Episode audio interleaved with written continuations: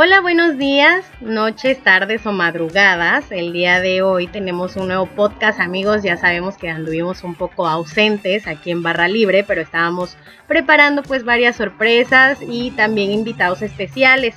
Justo el día de hoy nos acompaña nuestro amigo y psicólogo Alex. Hola Alex, ¿cómo estás? Hola, bien, un gusto estar aquí con ustedes de invitado. Muchas gracias por el espacio y vamos a, platicar bien a gusto. Qué bueno. Y pues de igual manera nos acompaña Fanny. Oigan, sí, ya los extrañábamos bastante. Pues les comento, el día de hoy tenemos un programa que de verdad ha, estado sonando mucho últimamente y quisimos abordarlo de la mejor forma, por eso es que invitamos también al, a nuestro amigo eh, psicólogo Alex para que nos pudiera pues eh, dar como el punto de vista desde, desde la mentalidad de las otras personas o que nos pudiera ahondar un poco más sobre el tema de lo que nosotros podamos llegar a decir. Entonces, el tema del día de hoy, queridos amigos, es la transfobia. Me estabas comentando, Fanny, que tú estuviste eh, viendo en redes sociales, algo pues, parecido, ¿no? No sé si pasó, o sea, desde antes como que fue un tema que empezó a sonar como bastante por el grupo de las feministas, ¿no? O sea, porque yo tengo muchas amigas feministas y pues entre ellas fue como un tema muy sonado de, no sé, que las feministas no pertenecen, no pueden, o bueno, las personas trans, las mujeres trans, no pueden pertenecer al grupo de feministas. Algunas son totalmente radicales que dicen que pues no, gracias y otras que sí, pero un grupo como exclusivo. Pero eso no acabó ahí, o sea, yo, o sea, empezaron a soltar como comentarios muy fuera de lugar de, es que simplemente son vatos que se visten de mujer, ¿no? Y pues el punto aquí es como, se ha estado luchando tanto tiempo, o sea, la comunidad se ha tratado de buscar y de buscar derechos y respeto y siento que esto es como retroceder mucho, ¿no? Porque aún no entendemos, las personas no entienden que no les cuesta nada respetar la identidad de género de otra persona. Yo siento que es un tema muy importante. Obviamente hay muchos, hay muchos puntos de vista y no podemos como cambiar la forma de pensar de todos, pero siento que con que una persona entienda que es importante respetar la identidad de otra, siento que es como un avance. Vamos poco a poco. Creo que lo importante sería como que tratarlo desde, desde el punto en que pues todos somos seres humanos, ¿no? Y que al final de cuentas esos discursos de, rechazo o de odio de, de, este tipo, pues sí quedan, dejan mucho de qué hablar y que al final de cuentas pues sí lastimamos a las, a las personas si no nos damos cuenta del, del daño que podemos ocasionar. ¿Tú qué dices, Alex? Sí, tienes toda la razón, tienen todas las razones. Sí es algo que está en redes sociales porque finalmente ahorita es como nuestro, nuestro panorama de comunicación actual. Pero les comentaba que precisamente cuando se habla de transfobia, se habla también de, o se tiene que hablar a fuerzas de violencia. Es un rechazo que existe eh, hacia las personas trans. Y para eso, pues es importante primero definir tal vez qué es transgénero, por ejemplo, que es diferente de transexual. ¿no? Primero tenemos que entender que eh, las personas transgénero pues pueden definir eh, o se van a definir a partir de que no se sienten identificadas con el sexo que nacieron, número uno. Y número dos, eh, expresan su identidad de género a partir de distintas maneras. No es nada más las personas que se visten de mujer o que se visten de hombre, ¿no? Sino tiene que ver también con eh, los términos que muchas personas piden eh, se utilicen para referirse a ellos o a ellas, ¿no? Si, eh, si la persona te pide que te dirijas a ella como mujer, es importante que respetemos esa, esa situación, ¿no? Esa petición, ¿sí? Y algo que es muy importante también tomar en cuenta es igual si, si esa persona te pide que te dirijas a él como varón, como hombre, Así debe ser, por respeto precisamente a su identidad. En el caso de las personas transexuales, son las personas que han hecho una modificación de su tanto de su constitución física como un eh, cambio de sexo, es decir, se ha modificado también su aparato genital, ¿de acuerdo? Y eso va a incluir desde no nada más una eh, operación sino o una cirugía, sino también un, tratamiento hormonal que es muy importante y un proceso psicológico, ¿de acuerdo? Esto es bien bien interesante porque eh, muchas personas los, los encasillamos o encasillamos a las personas en una sola categoría y no es así. Por eso la comunidad LGBT eh, tiene diferentes terminologías para los diferentes integrantes de la comunidad o las integrantes. Oye, por ejemplo, eh, bueno, a mí se me hace algo muy interesante lo de la, transfobia, regresando porque tengo, bueno, tengo muchos amigos que son de la comunidad y uno de mis mejores amigos es una chica trans. Entonces, eh, muchas veces hablando con, ella de, todo este proceso que ha tenido, me dice que es muy difícil porque, por ejemplo, e, ella eh, es, eh, muy allegada a su familia, pero como, mm, pues no sé, su abuela es como de mentalidad más cerrada, está más dogmatizada por la religión quizá. Entonces dice que a ella le costó mucho trabajo, ¿no? Como aceptarla tal cual era y que ella había querido hacer ese cambio desde hace mucho tiempo, pero que no había podido porque si de la nada me dice, es que Tania dice, yo no, yo no podía salir de mi casa o salir del cuarto, pues ya como mujer, porque mi abuela pues todo el tiempo me, conoció como hombre, ¿no? Entonces sí sabía que era gay, dice, porque este, este es un tema que casi no se toca, dice, Mm, cuando eres, eh, cuando eres gay, cuando eres homosexual, todavía tienes eh, más eh, aceptación, dice, que siendo trans, porque eso yo lo he visto, dice, con mis familiares. Pero el que tú, siendo, este, porque él ya había dado su, su, punto, digo, su, había abierto su sexualidad, había dicho que era, era gay, pero no había dicho que era trans. Entonces dice que cuando empezó esta transformación, pues sí, o sea, su abuela pues hubo como cierto rechazo. Y me dice, imagínate vivir el rechazo de tu núcleo y luego enfrentarte al rechazo de la sociedad, porque, o sea, tienes que vivirlo micro ahí en tu, en tu, en tu núcleo y luego pues salir y enfrentar al mundo, dice, o sea, es algo muy, muy difícil porque todas las personas no saben en los comentarios el daño que te están haciendo cuando pues tú tienes derecho a expresar pues quién eres, ¿no? Entonces, eh, tocando este, me van a decir por qué les comento esto, porque eh, hay, hay dos casos en especial, no voy a decir nombres, pero de gente que tiene contacto con, con no sé, con jóvenes, por ejemplo, y son homofóbicos. Entonces, eh, su ámbito es trabajar con, con gente joven, con gente pues que no sé, en alguna escuela donde hay diversas, em, diversos géneros y él es homofóbico. Entonces, esto de respetar la sexualidad, el género de, las personas, a mí se me hace súper importante, no solo tú como, como, como ser humano, sino como profesionista. Es correcto. No sé si me entendí, creo que me enredé al final. sí. se entendió lo que quise decir. Sí, eh, sí, pues es que por eso es muy importante también este concepto que ha estado muy en tendencia, que es la deconstrucción de los conceptos, ¿no?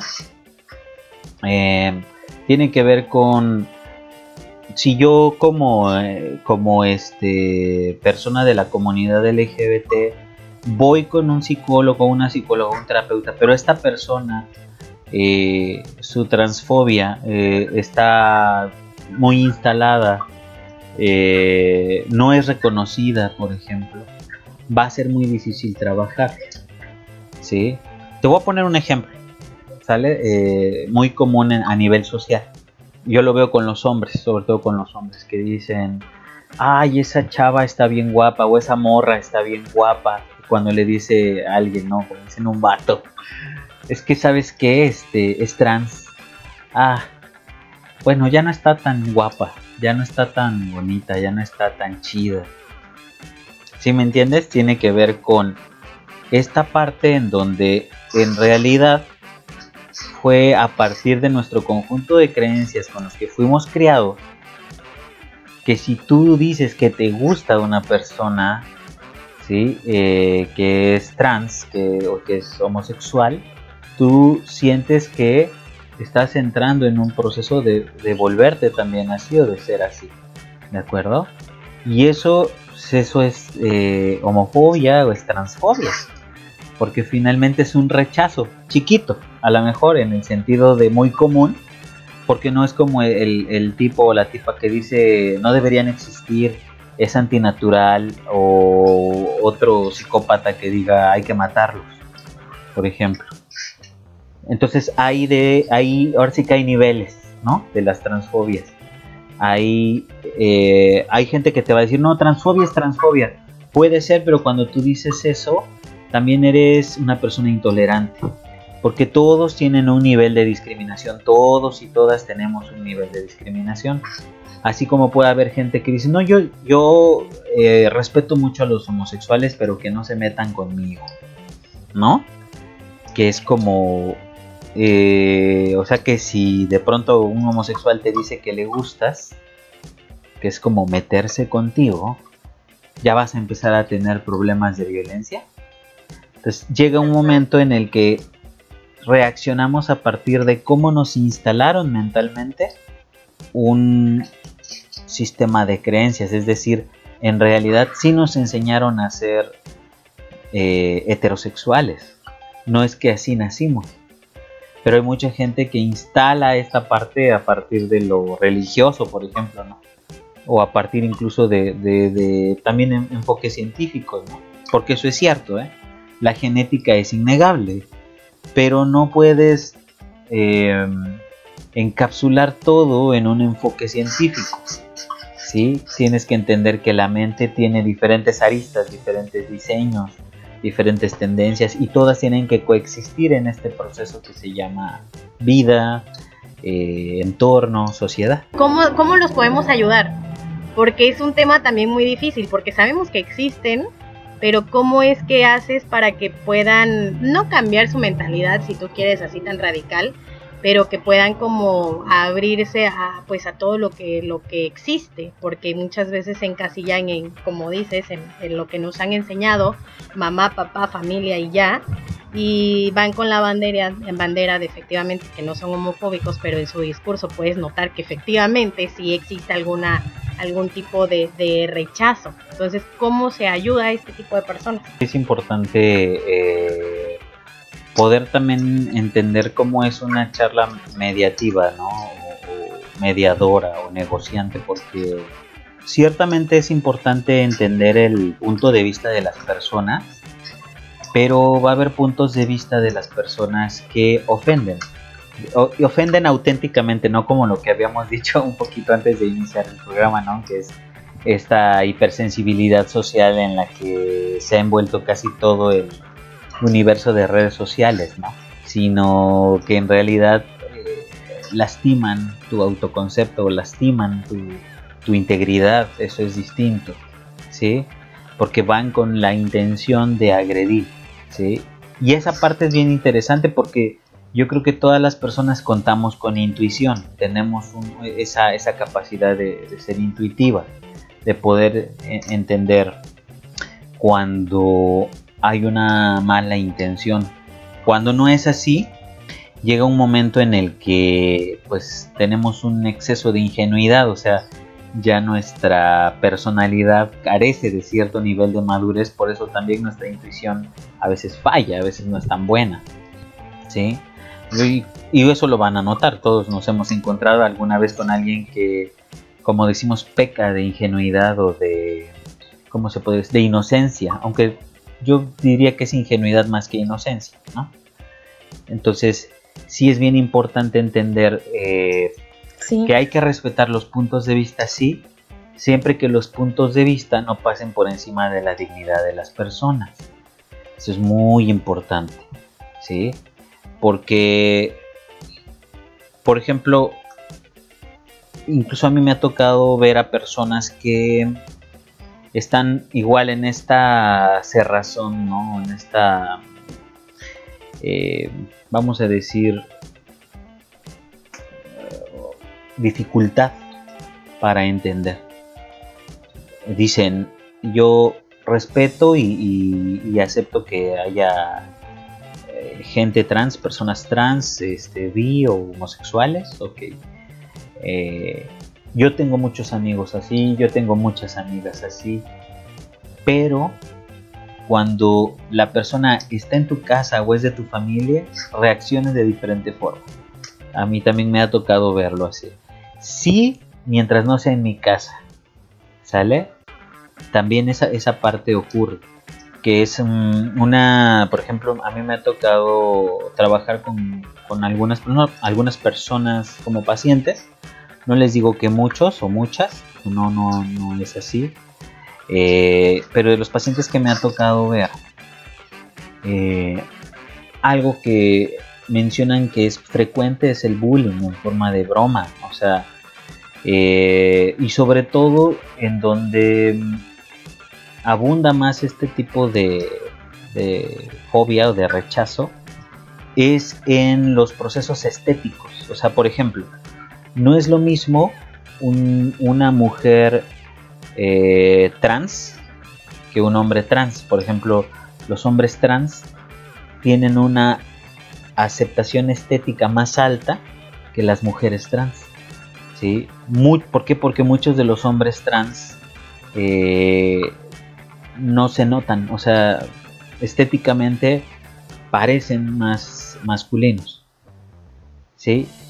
Es, como eh, hormonalmente, quirúrgicamente, etcétera, etcétera, más fácil llevar el cuerpo femenino a una masculinización. ¿Sale? Esto lo, pueden consultar con, con, alguno de sus amigos o amigas eh, transexuales, por ejemplo. Eh, porque es, esto tiene que ver, por eso les decía, con el tratamiento de hormonas que se recibe. ¿De acuerdo? Y son muy importantes, ¿eh? que, esto es bien importante saber, el, el proceso hormonal en el que está una persona este, que va a cambiar de sexo, ¿no? que va a hacer este proceso de, transición, es muy importante porque, porque va a generar un reajuste en su cuerpo. Incluso se ha legislado o se está legislando porque parte de los servicios de salud para la comunidad LGBT sea que el gobierno garantice el tratamiento hormonal. ¿sí? para poder llevar a buen término un proceso de transición o a un término adecuado. En el caso de las mujeres no es así porque eh, llevar el cuerpo masculino a una feminización sí es posible, pero no a un grado idéntico al de la mujer biológica. ¿Sí? Y eso pues claro que causa señalamientos. ¿Sí? Claro que causa señalamientos porque no es lo mismo eh, un chico trans que, con el tratamiento hormonal va a ser barbado, por ejemplo, va a ser más abundante su, vello, a una chica trans que se le va a notar, por ejemplo, su, su manzana, ¿no? Entonces de inmediato se van a dar cuenta, eh, por ejemplo, las características de la espalda, que es muy marcada, por ejemplo, en los hombres y que es muy difícil eh, modificar hormonalmente. ¿Sí se entiende? Entonces genera no nada más una observación, ¿sí? sino de ahí se parte hacia la señalización, hacia incluso la caricaturización. ¿no? Se ridiculiza mucho también a las personas trans, sobre todo a las mujeres trans. Se dice incluso, eh, bueno, no se dice, está especificado en, la tasa de mortalidad de, de la este, de OMS eh, que la el, promedio de vida de una persona trans es hasta los 35 años. ¿Sí? ¿Saben por qué pasa eso? ¿Saben por qué está tan reducida esa tasa? Por lo mismo que tú nos comentas, ¿no? Ajá. Pues por el rechazo, ¿no? Por ahí supongo que gente las violenta. Sí, sí, porque sobre todo me imagino que es más en mujeres trans que en hombres trans. Porque de hecho el tema de hombres trans es muy poco sonado. O sea, también existe la discriminación, también existen problemas, pero como tal es mucho más sonado es mujeres trans, mujeres trans, discriminación, mujeres trans. Y tienes toda la razón, o sea, yo nunca lo había visto de esa perspectiva en que es por esos motivos que empiezan a señalarlas y decir, no, es que tú no puede ser, es que tú no. Y los hombres trans sí, no es como que O sea, la verdad, o sea, no es como que los veas y digas, ah, es trans. Y una mujer decía, ah, es trans. Y así, la gente como, sí tienes razón, se empieza a señalar. Algo que es muy importante mencionar de esta tasa eh, es que también ocurre por los crímenes de odio. O sea, la tasa es tan corta, es decir, viven tan poco tiempo porque los están matando. En nuestro país eso también ocurre. No nada más los discriminan, no nada más los rechazan, ¿sí? O las rechazan, las matan.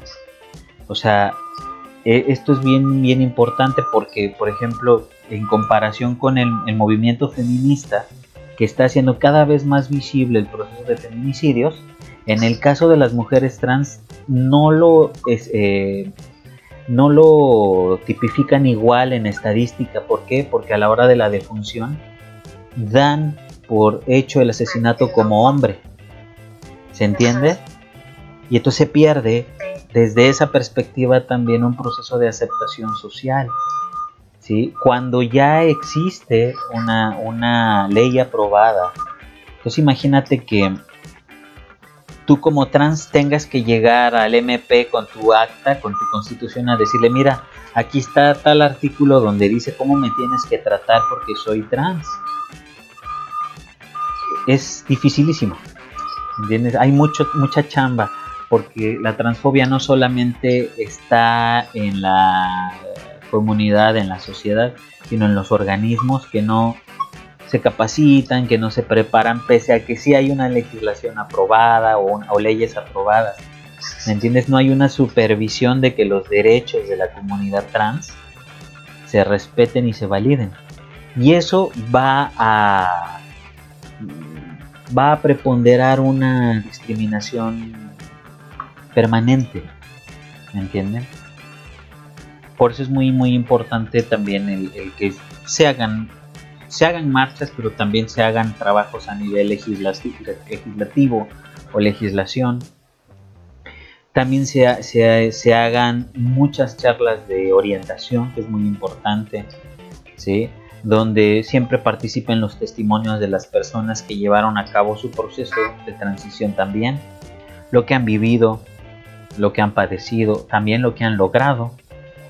Y también entender una cosa, ¿eh? el hecho de que tú seas trans no significa que tú no seas transfóbico o transfóbica. Hay personas que así como son homosexuales son homofóbicas, que así como son transexuales o transgénero son transfóbicas, porque participa también un componente muy importante que es el estatus socioeconómico. ¿Sale? No es lo mismo una persona que puede cubrir económicamente toda su transformación, toda su transición, a alguien que sabe que no obedece al cuerpo que biológicamente le fue eh, otorgado, pero no tiene el recurso para llevar a cabo su transición. ¿sí? Y vive en un proceso pues también de máximo rechazo porque la persona que logra su transformación logra también un proceso adaptativo, de alguna manera es más feliz, ¿sí? es más satisfecha o satisfecho. ¿Por qué? Porque hay un proceso de transformación estética que le va a generar un nivel de aceptación social, ¿de acuerdo? Y entonces ahí es donde vamos a empezar a, también generar el, hecho de, no encasillar a las personas trans, ¿no? Por eso siempre decimos, o siempre se debe decir, que son identidades de género, ¿sí? Y van a diferir siempre, o sea, eh, son distintas maneras en las que esas identidades de género se expresan. ¿sí? Por eso es muy importante hacer programas como estos, hacer más charlas, hacer más situaciones a nivel a la mejor social, que promulguen el proceso de aceptación universal, ¿me entienden? Poder vivir en una comunidad es importantísimo. Sí, es un tema, volvemos a lo mismo, muy complicado. Quería, quería este, volver al, tema también de lo que menciona Fanny al, al principio, de, su, este, de lo que ella notó con sus este, ataques de, odio acerca de las, de las feministas este, radicales que igual como que rechazaban la idea de estas, estas personas, ¿sabes? De, de las chicas trans. Entonces, en ese aspecto, ¿cómo, cómo lo manejaríamos? Porque efectivamente si hay una legislación que, que avala todo este proceso, pero en la misma sociedad o se supone que las feministas que están buscando una mejora para, para la mujer, pues también rechazan la idea de que haya chicas trans que al final de cuentas pues se identifican ellas como mujer. Entonces este tema también se me hace muy muy complejo, pero también muy muy muy interesante, ¿sabes? Para hablar. Fíjate que creo que esto es bien importante porque eh, se entiende la intención del movimiento, ¿de acuerdo? Se entiende muy bien la intención del movimiento feminista. Pero desde el momento en el que se genera un debate donde se devalúa ¿sí? la participación de, vamos a decir, la otra parte, ya no es debate, ¿sí?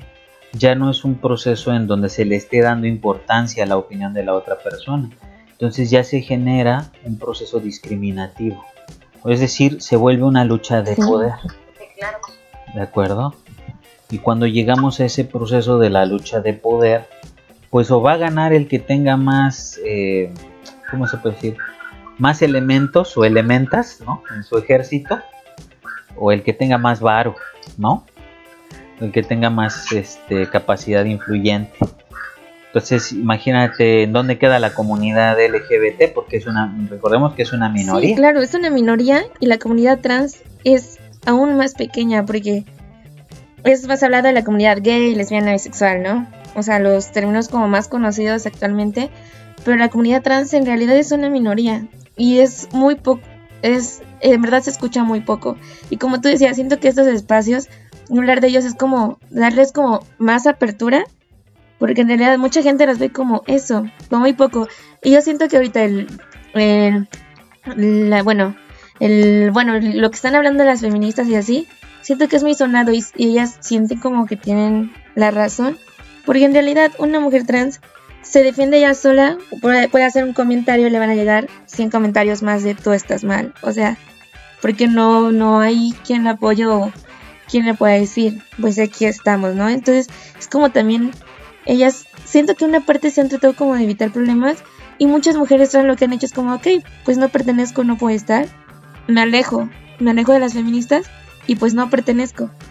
Porque al inicio, en verdad yo recuerdo que estaban ahí, o sea, yo sí veía que apoyaban el movimiento y así, y actualmente ya las veo como más apartadas, o sea, sí la apoyan, pero es como, pero desde aquí, ¿no sabes? Porque para qué voy a ir si voy a vivir rechazo, o sea, como tal, me rechazan, y si voy a una marcha van a decir, no, pero tu grupo no está aquí, tu grupo va hasta allá, ¿no? Tu grupo va atrás, o tu grupo va acá. Entonces siento que y sí es por lo mismo, porque es una minoría, tristemente es una minoría, pero también por eso tiene que ser escuchada y tienen que empezar a, darles una voz. O sea, muchas personas tenemos que empezar a darles una voz y ver que en realidad están, existen, es una realidad y tienen derechos y, y merecen el mismo respeto que tanto como nosotros es como Tania, como tú Alex y como yo. Entonces, siento que sí es muy importante como es lo que dice, no les cuesta nada respetar la identidad de una persona. O sea, pues simplemente guardar silencio, respetarlas y, o sea, yo en mi caso como apoyarlas, porque es como decía Tania, tú no sabes todo lo que han vivido desde pequeñas, o pequeños, o pequeñas, para que ahorita sigamos como en eh, con la conversación de odio, ¿no? Entonces, siento que sí es importante como también alzar la voz por ese grupo. pues sí, simplemente apoyarlos. Apoyarles. Fíjate que es, importantísimo lo que acabas de comentar porque para muchas personas que, están, que ven por fuera, por ejemplo, el proceso de la manifestación del, movimiento, digo, para no, no andar mucho porque tampoco, si no se, van a buscar enemigas. este, es este, eh, va a sonar como una especie de absurdo el que personas que quieren remar para una misma dirección se peleen o se rechacen. ¿Me entiendes? Esto de pronto también ah, empieza a ser desgastante a, nivel eh, tiempo. Porque hay hombres, eh, hay mujeres trans, hombres trans, que quieren unirse, por ejemplo, a este movimiento y son rechazados. Dices, ok, entonces tú te preguntarías cuál es la idea. Claro. Que, la idea clara que lleva este proceso. Eh, porque finalmente pues tiene que ver con eh, una lucha por la aceptación. Pero en esa lucha por la aceptación hay rechazos. ¿Sí? Entonces se empieza a, volver un proceso sumamente complicado y sobre todo también algo que puede ocurrir es que puede empezar a volverse también violento. Si lo ves, por ejemplo, en aspectos físicos, pues va a haber problemas, porque con todo y que tú hayas recibido un tratamiento hormonal, biológicamente tienes una fuerza genéticamente asignada, ¿sale? Es como, por ejemplo, eh, imaginemos esto ha pasado, por ejemplo, en el deporte. Yo lo, veo mucho porque yo soy fanático del, del Muay Thai.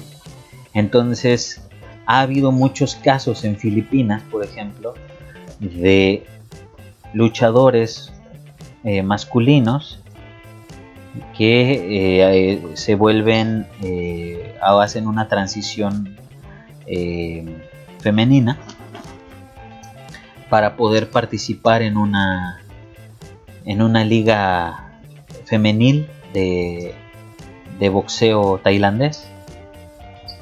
¿Sí? ¿Ustedes creen que eso sería justo? Ha hecho su transición, o sea, esa persona ya es una mujer trans, pero no pega como una mujer. ¿Cómo ven ese ejemplo? Debería de tener derecho a accesar a la liga, al torneo? Mm, desconozco el, deporte que mencionas, el Tai, pero digo, igual los de boxeo y demás, pero por ejemplo... Imagínalo en boxeo, ajá. En el, en el, ajá, ajá lo, lo, voy a voltear al, al boxeo. Según sé, en el boxeo, por ejemplo, se maneja igual por peso, por estatura y cosas así, ¿no? Entonces, no, no sé si, por ejemplo, el, no sé si, no sé si peque el, de 100 libras, si existe el de 100 libras, ¿no? Creo. Ajá, si por ejemplo, es que no sé cómo se me diría ahí, la verdad. No, no, no sé, no sé. Me, agarras en curva. si se dan cuenta, es una, cuestión. Sí, es como el boxeo, el muay thai es como el kickboxing, pues los, los estos combates que se ven luego en la tele de la UFC, ¿no? Eh, y en algún momento se puso ese ejemplo en algún este, curso en donde estuve, ¿no? Pero se puso a la inversa. Eh, se ponía el, el, caso de un boxeador muy famoso que le apodaban Oso Polar. Era enorme, muy fuerte, ¿no? Y igual, ¿no? O sea, que hubiera opinado la gente si después de un tiempo supieran que ese peleador es mujer? ¿no? Efectivamente, sí se puede desarrollar ¿no? un cuerpo, una técnica, ¿sí? Pero si lo hicieran a la inversa, ¿sí?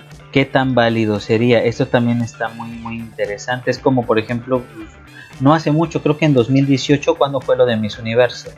¿Se ah, acuerdan? Sí, claro, claro qué, fue la, polémica que se levantó con, la Miss de España y todos los memes que se, se, se, desarrollaron a partir de, de que una mujer trans hubiera este hubiera estado en el certamen ¿no? y entonces pues tú, la, tú ves a, a, a Miss España yo veo a una mujer. ¿Sí? Pero si se dan cuenta los ataques a nivel social, en forma de broma, en forma de meme en los noticieros, ¿hacia qué fue? ¿Cómo, cómo? ¿Cuál es tu pregunta? Por ejemplo, yo vi que los ataques fueron dirigidos hacia su voz, o sea, esta parte de nuestra construcción Ah. mental de se ve una mujer muy bella, muy estilizada, ¿por qué tiene esa voz? Es nuestro constructo. Es que una mujer linda, una mujer delicada, no debe de tener una voz masculina, ¿no? O una voz gruesa, ¿sí?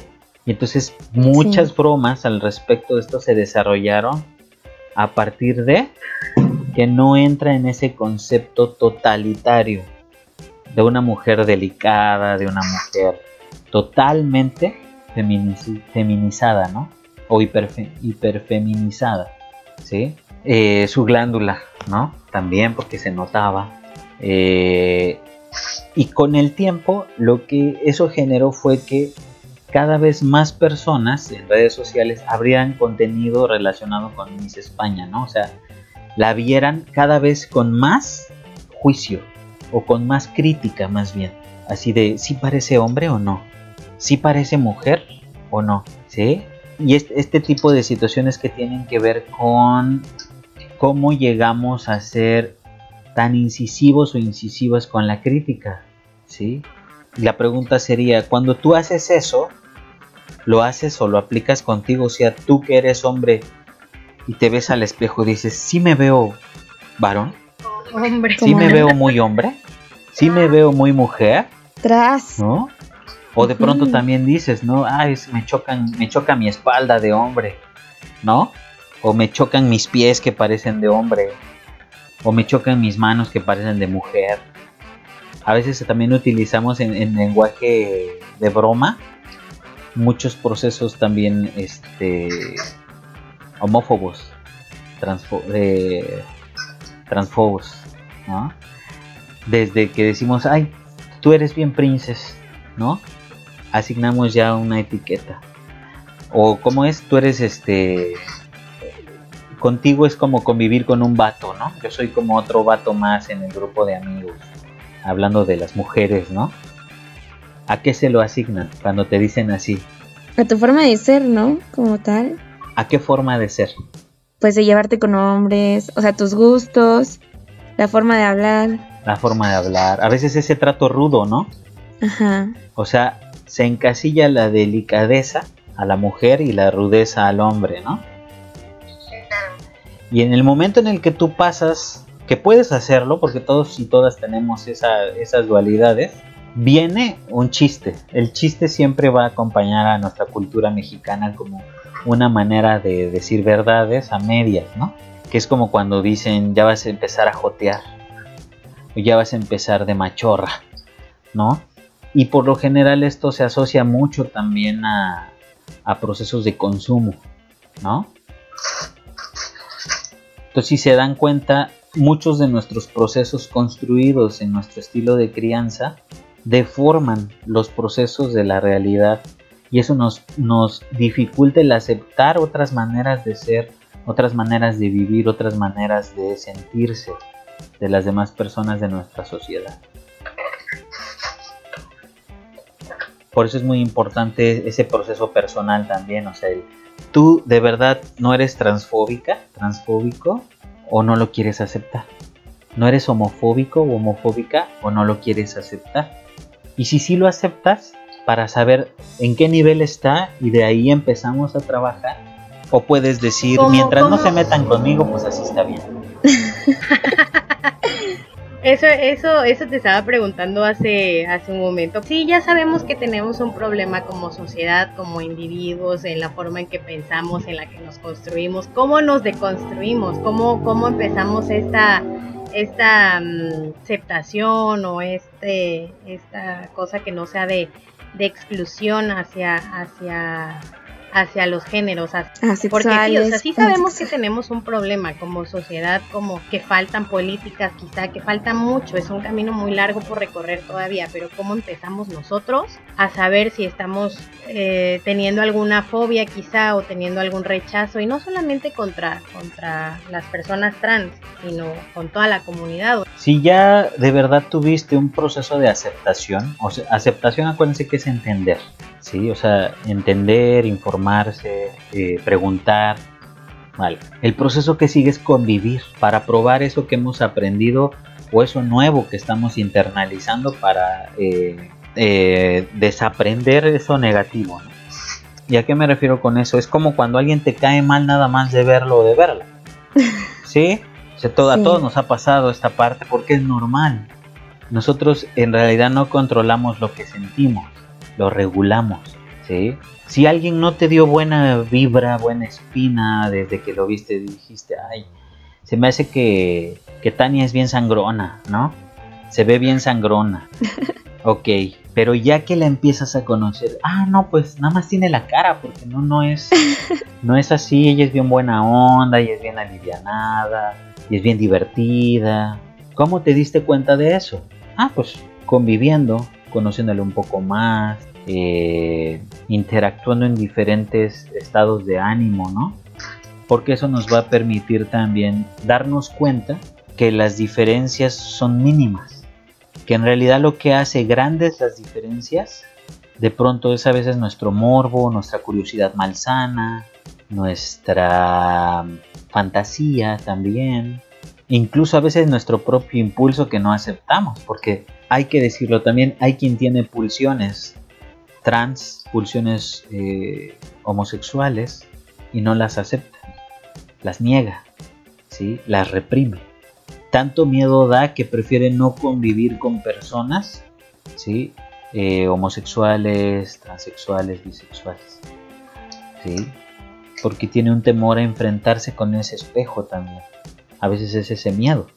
Eso, eso que mencionas es, es interesante porque justo que cuando íbamos a abordar este tema, este, Celis y yo conocemos a, a una persona que que es súper homofóbica, o sea, rechazo total, antinatural, o sea, todo, toda esta ideología extremista, ¿sabes?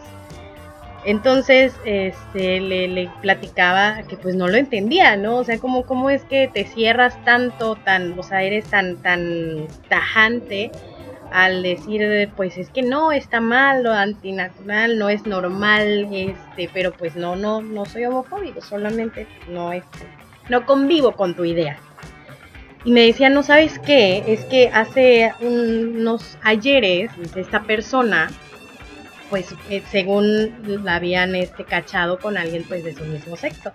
Entonces supongo que de ahí viene este rechazo, como no quiere él verse involucrado o, que de verdad piensen que es verdad, quiere que, o sea, como dices, no quiere apagar toda esta, este, estos pulsos que tiene pues mejor que hace, lo, lo saca en forma de rechazo, de, violencia, de, de contra la, comunidad.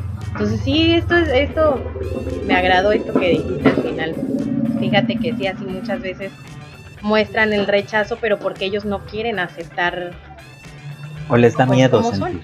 Eh, me gustó mucho. Ojalá nos vuelvas a acompañar muchas veces más.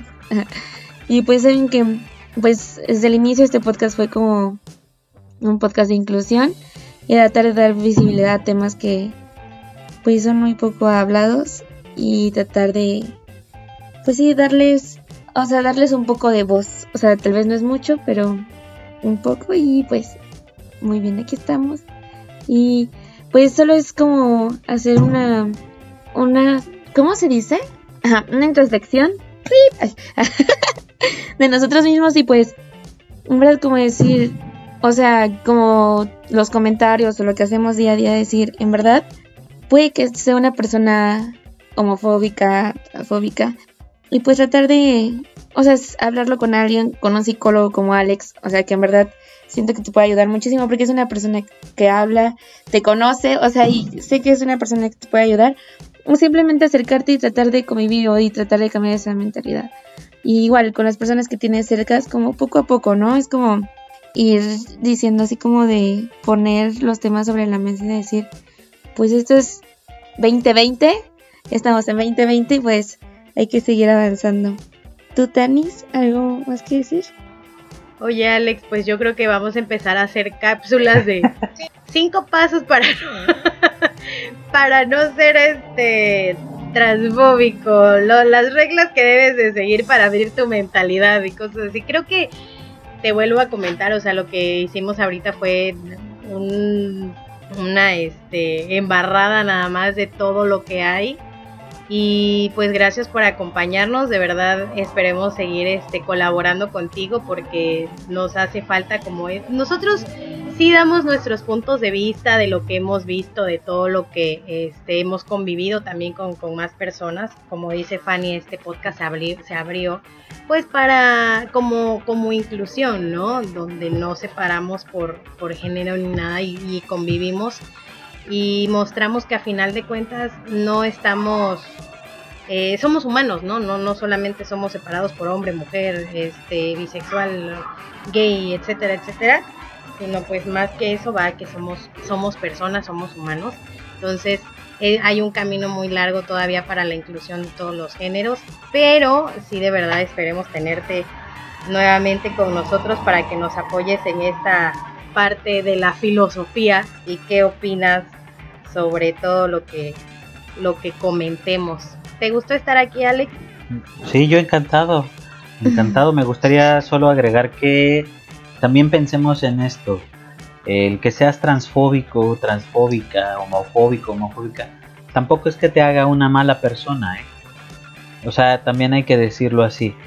Simplemente es que tal vez eh, desconoces el tema eh, o, hay un temor que necesita comprobación.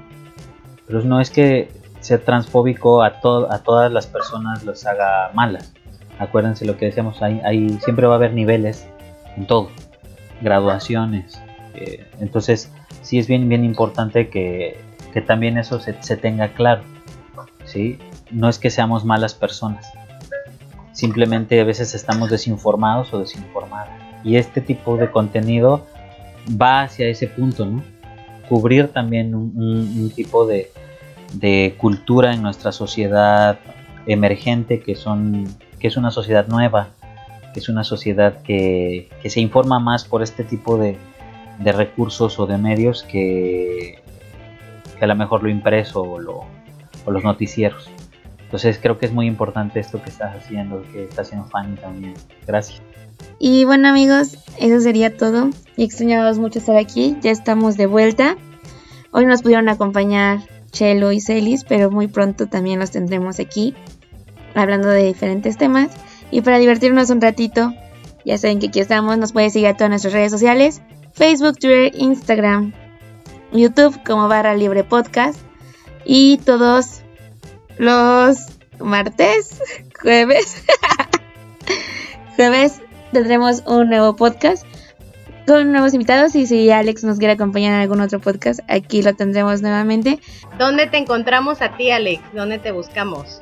Para, para pedir ayuda psicológica, para, para cualquier cosa, ¿dónde estás? Me pueden encontrar en Facebook como Alex Acevedo o en mi página de la consultoría como Psicohabitat. Ahí, lo van a encontrar. Las vamos a dejar aquí. Un leoncito con lentes, ese logo. O me, igual me pueden encontrar en Instagram como Psicohabitat. O en YouTube también. Perfecto, pues entonces apuntamos sus redes para que las personas que necesiten de ti puedan, puedan ir y puedan buscarte para que les puedas brindar ayuda. Muchas gracias por haberte eh, dado un espacio y podernos acompañar. Y pues gracias Fanny también a ti. Nos vemos después, amigos. Bye. Cambio y fuera. bye.